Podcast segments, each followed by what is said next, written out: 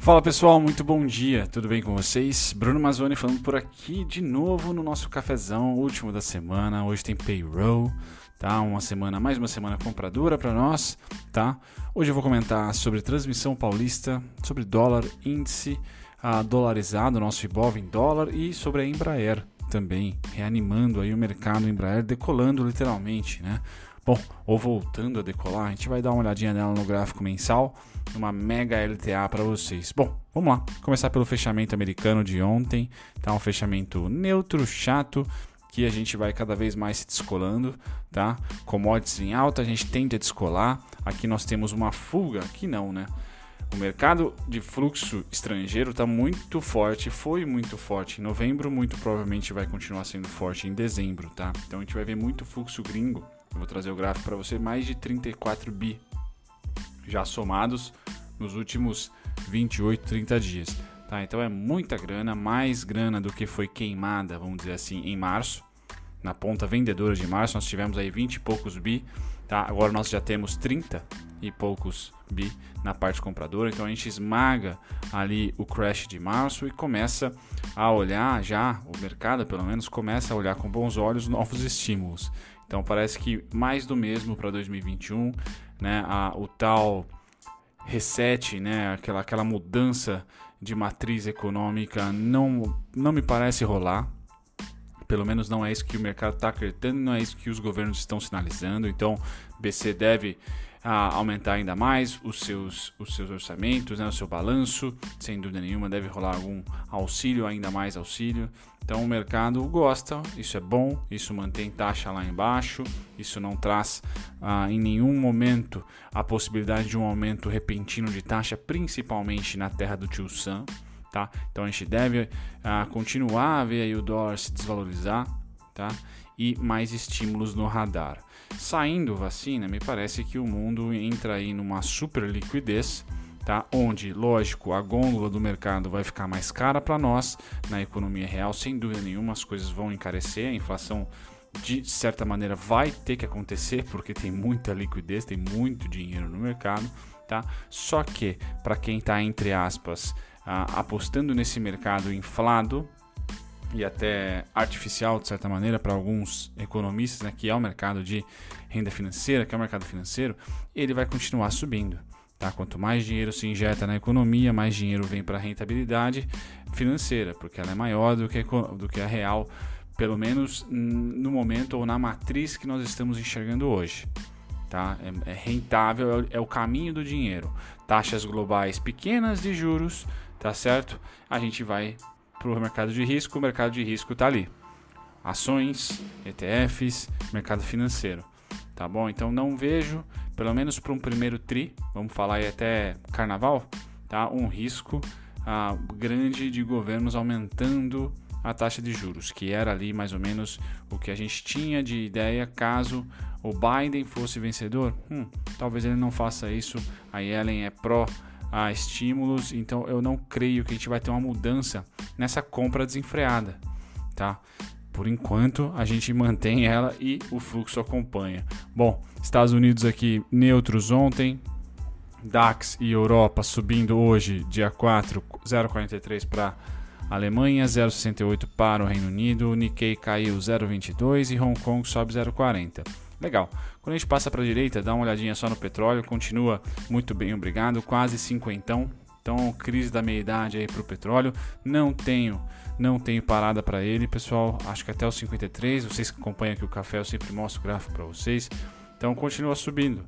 Tá? Não vejo. Nós temos fluxo nos emergentes. Commodities em alta. Acho que é melhor falar que o commodities vem antes, né? Commodities em alta, o fluxo apareceu tá? Principalmente Brasil, um, um, país com, econômica, com economia muito comoditizada, então a gente vai surfar essa onda, tá? Ah, mas quanto que vai durar? Não sei, por isso que o café é diário aqui para a gente dar uma olhadinha no influxo, tá? Na minha opinião, o que dá o sinal mais uh, antecipado é saldo financeiro, é fluxo financeiro. Tá? E depois a gente entra para fundamentos e depois a gente entra para análise técnica. Então, dessa maneira, nessa sequência, talvez, a gente consegue, mesmo sendo sardinha, ter um pouco de noção do que o, que, que o grande dinheiro está fazendo, né? Que, que as grandes fortunas tá, estão, como que as grandes fortunas estão se movimentando. Por enquanto, é emergente, tá? E principalmente para as commodities, tá certo? Pois bem, então petróleo confirma essa alta, quando a gente passa para o minério de ferro ou os metais, nós temos ouro subindo 0,26, prata subindo 1,17 e o minério de ferro, contratos futuros, 135 dólares, estão rompendo máxima de julho e agosto. Então não tem como, é difícil parar tá, o pessoal que se valoriza hoje numa correria danada de um dólar alto tá, e das commodities subindo. Então a tempestade é mais que perfeita. Né? Eu era muito novo, mas eu sei né, estudando que em 2002, 2004, 2004, 2010 mais ou menos, nós tivemos o boom das commodities, mas se vocês lembrarem muito bem, o dólar estava, sei lá, dois e pouquinho, tá? Chegou a 1,80, certo? Agora a gente tem uma tempestade muito bacana para os exportadores, de novo, para você que está na renda, está no mercado financeiro, pode aproveitar como acionista, né? Que as empresas exportadoras têm ali a commodity subindo, se retornando a bons níveis, né, pelo menos, e o dólar na casa das alturas. Tá? Então, para nós emergentes que negociamos em dólar é espetacular. Ponto negativo: o mercado vai ficar mais caro. Você não tenha dúvida disso. Né? Não tenha dúvida que as coisas vão encarecer, sem dúvida nenhuma, a passos largos ainda. Bom, vamos lá. Setor agrícola, tá? Como é que tá? O cafezão 0,80 de alta. Nós temos também depois o algodão com 0,68, soja algodão 0,68 de queda aqui, tá? Soja 0,26 de alta, trigo 0,38 de baixa, açúcar sobe novamente 0,75, quase aos 15, e o milho hoje cai 0,12 neutro, né? Nada a comentar de muito forte aqui nos grãos. Quando a gente passa a proteína animal, deixa eu só dar um, um zoom para vocês aqui. Aí. Então vamos lá. Futuros de gado engorda, como é que tá hoje? Tá? Cai 1,60, futuros suínos cai 0,38 e futuros de gado em pé cai 1%. Então, queda aí no mercado de proteína hoje, mas uma queda tranquila, perto da alta de todo o mês, tá certo? Voltando aqui agora, a gente fala sobre os índices futuros. Hoje é um dia de payroll, então 10 e meia aí, fiquem ligados, tá? Tem payroll. Por enquanto, o mercado futuro americano opera neutro, barra alta, né? Nasdaq e Dow Jones sobem 0,30 e 0,42 respectivamente, e S&P está neutro aqui. Nikkei sobe 0,26, Japão, né? E Alemanha 0,26 também. Ontem nós espelhamos aí no mercado futuro, muito próximo do, do, do mercado aqui americano do fechamento do cash, tá? 0,26, 0,29.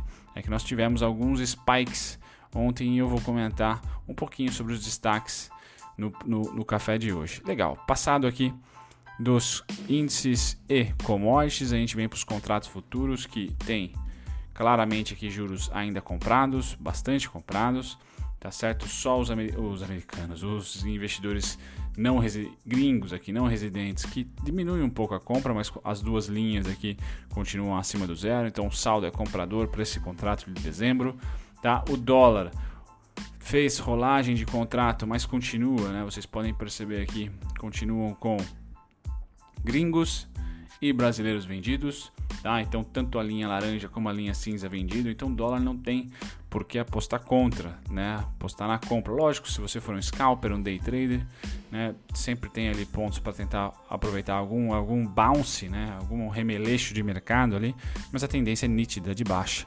tá? Então enquanto isso não mudar, não tem por que uh, ficar ficar apostando contra. Então mudou no mês passado, tá? Ele sai da lateralização, onde tudo bem você tentar ali apostar numa ponta ou na outra, embora mesmo lateralizado a ponta sempre foi mais negativa, né? Desde aqui, vou dizer de setembro aproximadamente, tá? Então nunca esteve em cima da linha do zero, mas aí em novembro de fato fez isso daqui, ó. Então esse sinal de fluxo aqui é bobagem apostar contra, tá? Aí rolou o contrato, eles estão ainda negativos. Tá? Então continua tendência de queda para o dólar. Tá? No preço, ele já chega em um dos nossos pontos aqui que eu publico para vocês. Tá? Rápido, rápido, certo? Em, rompeu aqui a bandeirinha, chegou em 2, 3 candles, em dias no caso. Então 5138,5, se abrir acima dele hoje, é suporte. Abrindo abaixo será resistência. E a única parada que eu tenho é o 4962. Tá? 496 aí na economia real certo? E ele continua respeitando aqui tendência, né? Então vejam que não consegue subir acima do IFR 50 aqui, tá certo? E qualquer toque de baixo para cima nesse indicador aqui é um belíssimo ponto de venda, tá? Na minha opinião. Enquanto estava em tendência de alta, segurava acima dos 50. Tendência de baixa, fica aqui abaixo, certo? Passado do dólar, a gente vem para o mini índice. Esse tá tranquilo, continua com os gringos comprados e os brasileiros vendidos. Então os gringos estão muito bem no mini índice, tá? Ah, passado no mini índice, a gente vai para o índice à vista, né? Esse índice à vista que não para de comprar. Lembra que eu falei para vocês de 33, 30 bi? Tá aqui, ó. É esse número aqui embaixo. Tá? 33 bilhões, 323 milhões. É muita grana, é uma compra né, estratosférica aqui desde o mês passado. Então, bastante compra no, nas ações. Quando eu trago tá, o nosso Ibovespa dolarizado, a única, a, vamos dizer assim, o único puxão de orelha que eu dou é para timing de mercado. Né? Então, aqui eu quero trazer um indicador, o IFR de novo, para dizer para vocês: olha, sempre que o IFR, deixa eu trocar de cor aqui, sempre que o IFR testou tá, sobre compra aqui, a gente teve alguns, alguns sinais de topo tá? Momentâneos, tá? Mas foram sinais aqui, não chegou a tocar, aqui também não, aqui tocou, tá? Então tá chegando próximo da minha região de sobrecompra, essa linha tracejada aqui em cima, tá? Então em algum momento aqui eu espero uma retração. Óbvio, essa retração para mim tem como parada aqui na região de 19,966, tá? 95, 19, uh, 19,580. Deixa eu colocar aqui 19,580 Aí agora sim. Então no price action fica mais simples falar, né? Só um reteste do, do topo de julho e agosto aqui, tá certo? Então é isso que eu espero. Essa região atual é uma região de recuperação, bem verdade, mas tá longe, tá? Tá longe da LTB. Tá longe dessa LTB aqui, que vem desde 2008, aqui é o topo de 2008, certo? Aqui nós estamos no topo pré-crise, então está longe dessa LTB. Creio que tem um bom espaço ainda para o nosso, pro nosso gringo olhar para o mercado e ainda achar que está barato. Pressão vendedora, na minha opinião, vai ter forte, forte mesmo, do, do tipo de inverter tendência ou de passar bons meses tendo probleminhas próximo dessa LTB, tá? Próximo dessa LTB, certo? Então, dessa maneira, acredito que sim, sim, o mercado tende a dar um spike ainda maior. Algo em torno aqui, ó, os 23, 460 aproximadamente, tá? E eu vou ficar sempre ligado a esse indicador, porque tem sido bom, tá? Tem sido interessante quando o ativo está em tendência, né? O nosso IBOV em dólar, tá? Esse é o nosso IBOV em dólar.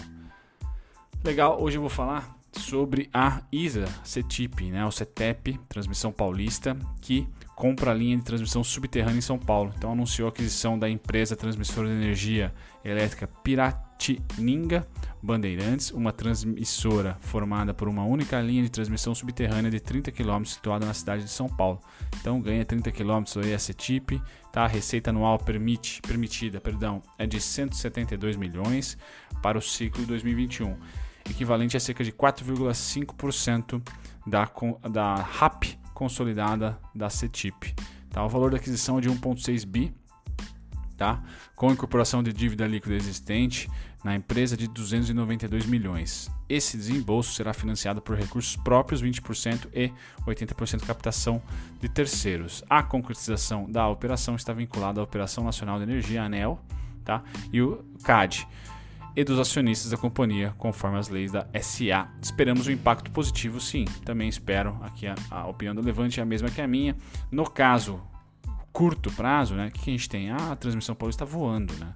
Então, diferentemente da Energias do Brasil, diferentemente de diversas outras companhias, as duas transmissoras estão muito bem, tá? Tanto Taesa como Transmissão Paulista. O mercado, sim, continua gostando mais dela. E o que eu tenho para falar para vocês de insight? Mesma coisa do nosso no nosso índice dolarizado, né? Seria ótimo se ela voltasse aqui para retestar as máximas anteriores. Porém, se a gente pegar o histórico da CETIP, ela não é muito chegada em fazer isso. Tá? A última vez que ela testou foi aqui, ó, nesse candle aqui, ó, tá? Depois ela não testou mais, ó. Ela rompe, vai embora, rompe, vai embora, tá? Então ela, ela tem um histórico de não voltar atrás. Caso volte um presentão Se não, o que, eu tenho para trazer para vocês? Primeiro, região atual eu considero ser um fim de demanda.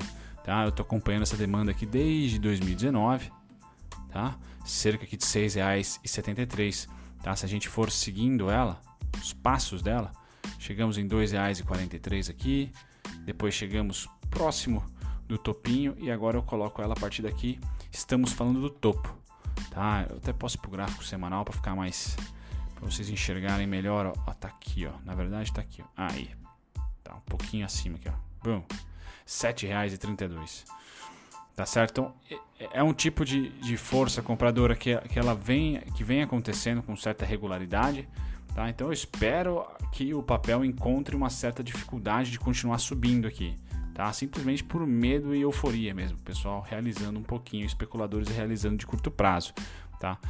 Caso volte, tá? Eu acredito que as oscilações pós-março vão continuar sendo as melhores, tá? Tá aqui, ó. 2,20, 2,15, 10 a 11,5%. Aqui nós tivemos 2,3, tá? Então é justamente esses valores que eu vou colocar como projeção, tá? De uma possível demanda vendedora. Hoje está dando aí 25,32 aproximadamente, tá? Como primeira paradinha tá certo? Isso na base, na base nominal. É uma ação em tendência, é uma ação maravilhosa que paga bons dividendos, então você está ganhando os dois, né? Tá ganhando as duas pontas. Um dividend yield acima da Selic, tá? E uma valorização pós, vamos colocar assim, se você comprou no pior dos momentos deste ano, né? Em, em janeiro ali, ó. Você já está ganhando algo em torno de 18%, tá? Então ela é anticrise e boa para o seu bolso também, porque ela pode gerar caixa com os dividendos. Tá? Passando dela, eu vou para Embraer. Então quero passar para vocês, perdão um barulho ao fundo aí, pessoal. Passar para vocês a realidade da Embraer, que sim, está sobrevivendo a, a, aos barrancos, aos trancos e barrancos aqui, ó. A SLTA histórica desde o seu IPO, não veio até o IPO, então não foi uma Cielo da vida, né, que foi que realmente desvalorizou tanto ao ponto de voltar à abertura de capital, chegou próximo, chegou a, a, a quase 6 reais, 5 e pouquinho aqui, o IPO está em 3,88, 3,68, tá? Qual que é a primeira parada? Aqui, ó. Tá, ponto muito importante, 10 e 33 principalmente. Passou o 10 e 33, a próxima parada, 13, bola, tá bom? Então essa é a, é a, estrutura que eu tenho da Embraer. E se você está otimista, lógico que não é um bom momento agora, né? Porque nós estamos subindo já. Ah, se pegar do último fundo aqui, você está já quase 70% de alta, tá? O bonito seria ela voltar principalmente aqui para os 7,15, 6,84, tá? E até para LTA de novo, certo? Seria ali o pullback que eu estaria imaginando. Mas é um ativo que vai sim ter volatilidade alta, forte, tá? Esse então é o gráfico dela, os pontinhos estão na tela para vocês. Calendário hoje, pessoal, é payroll, então 10 e 30 tem payroll, fiquem atentos vocês que operam dólar principalmente, e 10 e 30 também tem taxa de desemprego nos Estados Unidos, que é importantíssima. Projeção é de 6.8%, tá? Voltando aqui os destaques do Trading View de ontem, né, do mercado de ontem de maneira geral, Itaúsa, então Itaúsa consegue vencer aí uma primeira região de resistência, deixa eu trocar para semanal, tá? Que é o 11.9 e veio direto para o 11.49, tá? Então tá nessa região que eu vou falar no vídeo do domingo, tá? Região crítica para Itaúsa, cuidado aí, certo? Ah, o destaque foi a Embraer também de ontem, tá? Depois nós temos Petrobras subindo com o petróleo subindo, tá? E dólar caindo, é tudo de bom ah, para as dívidas da Petrobras, então ela consegue né, se mexer bem nesse cenário. Hum, nas maiores altas, quem que eu trago para vocês aqui? BBRK, me pediram a gentileza de comentar sobre ela, uma alta muito forte ontem, tá? Embora seja um papel trincheira, BBRK, acho que eu vou fazer um vídeo sobre ela. Tá ali, o alvo que eu tenho é 3,86, 4,6, aquela região ali, tá? Nessa região amarela. Na parte de baixa, vamos ver se teve algum destaque. Acho que as mineiras Use 5, né, nas alturas, mas ontem caiu. Susb também deve sentir um pouquinho, tá? Principalmente com a derrocada do dólar. É isso, pessoal. Essa é a parte de baixa, então. Fico por aqui, espero que vocês tenham gostado. Até o chat, vou estar no chat hoje. Tchau, tchau. Muito obrigado a você por ter ficado até o final. Nem sempre eu apareço durante os vídeos, então deixa eu aqui me apresentar. Meu nome é Bruno Mazzoni, sou analista CNPIT.